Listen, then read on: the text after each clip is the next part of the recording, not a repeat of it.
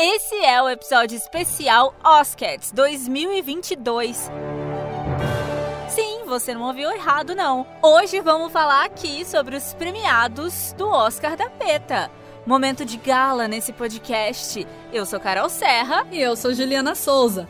Para você que não sabe o que é a PETA, eu vou contar. É uma organização não governamental que defende os direitos e tratamentos éticos dos animais. Ela foi fundada em 1980 e se dedica aos direitos dos animais. E vamos ao que interessa. Começamos com o primeiro prêmio da noite, do dia, da manhã, enfim, a hora que você estiver acompanhando a gente. E o prêmio Amigo dos Animais ficou com. Homem-Aranha sem volta pra casa. Gente, a Zendaya, que tá super hypada aí, né? Ela não come carne desde os 9 anos de idade. O Tom Holland, que é o namorado dela, ele ajudou o Stephen Colbert a encontrar lar para uns filhotes, a encontrar abrigo para eles. O Tobey Maguire, ele é vegano desde 2009 e o Andrew Garfield, ele adotou um cachorro. Então assim, gente, esse elenco Tá incrível, hein? E mostra como todo mundo pode ser gentil com os animais. Então, pelo conjunto da obra, esse filme, Homem-Aranha Sem Volta para Casa, tá levando o prêmio de hoje. Parabéns, gente. Olha, eu ainda não vi o filme, mas eu vou assistir sabendo que é um filme realmente de super-heróis. Por trás das telas e na frente também, né? E vamos continuar agora porque a premiação não pode parar. E vamos agora pro prêmio de direção que vai para Nia da Costa por Candyman. Em vez de usar 200 mil abelhas vivas e causar a morte delas, ela empregou imagens geradas por computador para seus enxames de abelhas. Adoramos ver cineastas pensarem fora da caixa quando se trata de retratos de animais sem crueldade nos filmes, não é verdade? Palmas! Palmas! Aê! A mulherada arrasando, hein? E agora, outro prêmio de super importância. Pra PETA, esse é o filme mais importante de 2021. O Seaspiracy mergulha fundo para mostrar aos espectadores como a pesca devasta os animais marinhos e os ecossistemas dos nossos oceanos e, claro, gente, causa um imenso sofrimento.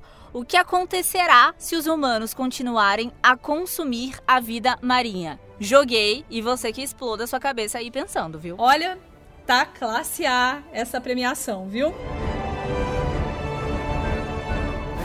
Agora, vamos premiar a melhor atriz, Carol. E o prêmio de melhor atriz, a mais amiga dos animais, Jen Ortega em The Fallout. Olha, The Fallout foi escrito e dirigido pela apoiadora da PETA, Megan Park. A Jen Ortega não come carne e dá vida no filme a uma estudante chamada Vada. Eles agradecem muito a atriz por contar histórias que precisam ser ouvidas ou que causarão algum tipo de impacto.